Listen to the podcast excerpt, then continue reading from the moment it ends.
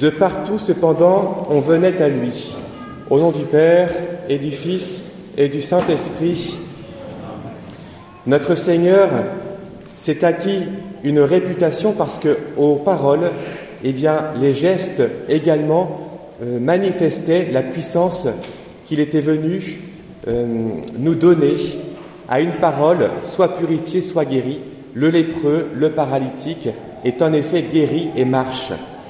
Et le mystère qu'on est appelé à contempler aujourd'hui, en ce dimanche de la santé, où nous prions spécialement pour euh, les malades et ceux qui les accompagnent, nous sommes invités à contempler le Christ médecin.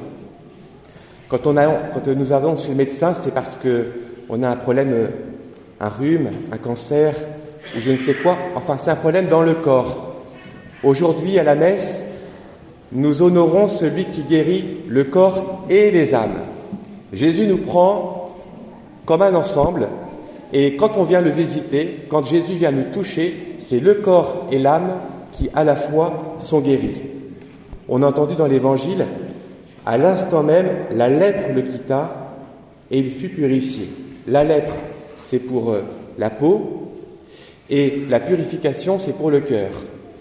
C'est pour dire que quand Jésus vient nous toucher, vraiment c'est dans notre intégralité qui nous remet à l'endroit. Ainsi donc, pouvoir de guérir et pouvoir de pardonner les péchés.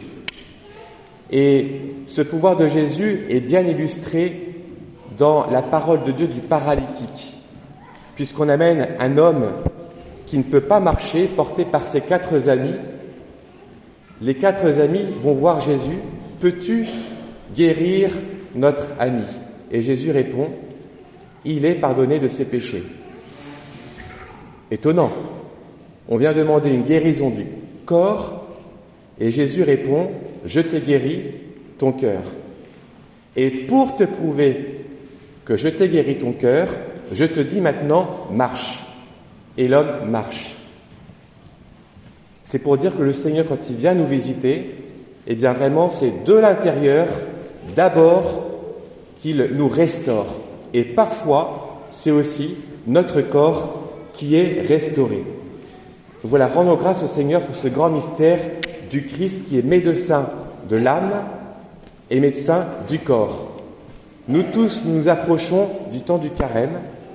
C'est un temps très favorable pour aller voir le médecin.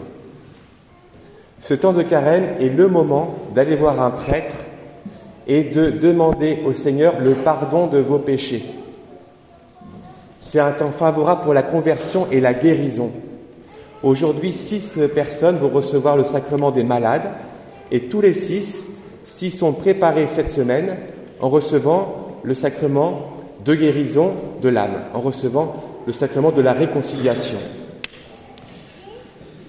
Contemplons un deuxième aspect de cet évangile qui est la compassion de Jésus. Non seulement Jésus s'est mis du côté du médecin, mais s'est mis aussi du côté du malade. Sœur Catherine a souvent témoigné que quand elle visitait les pauvres, c'était Jésus qu'elle allait visiter. Et vous connaissez cette parole selon Saint Matthieu, j'ai été malade et vous m'avez visité. Pour dire que Jésus, qui est à la fois le médecin, s'est aussi mis à la place du malade, il a porté la maladie des uns et des autres. Si bien que la maladie peut aussi être un chemin de grâce puisque dans notre maladie, Jésus tout spécialement vient nous rejoindre. Alors chemin de peine évidemment et de souffrance, mais pas chemin d'esclavage. Avec le Christ qui nous accompagne tout spécialement quand on est malade, avec le Christ toujours on reste libre. Et c'est tout à fait le sens du sacrement que vous allez recevoir aujourd'hui. À travers les épreuves, à travers la souffrance, garder sa liberté de cœur, sa force d'âme pour traverser les épreuves au-delà des tentations qui peuvent nous guetter quand on est malade. Aujourd'hui, 11 février, nous célébrons et nous fêtons Notre-Dame de Lourdes, qui a intercédé pour accorder tant de guérison et de conversion à Lourdes. Elle est ici, souvent nous la prions.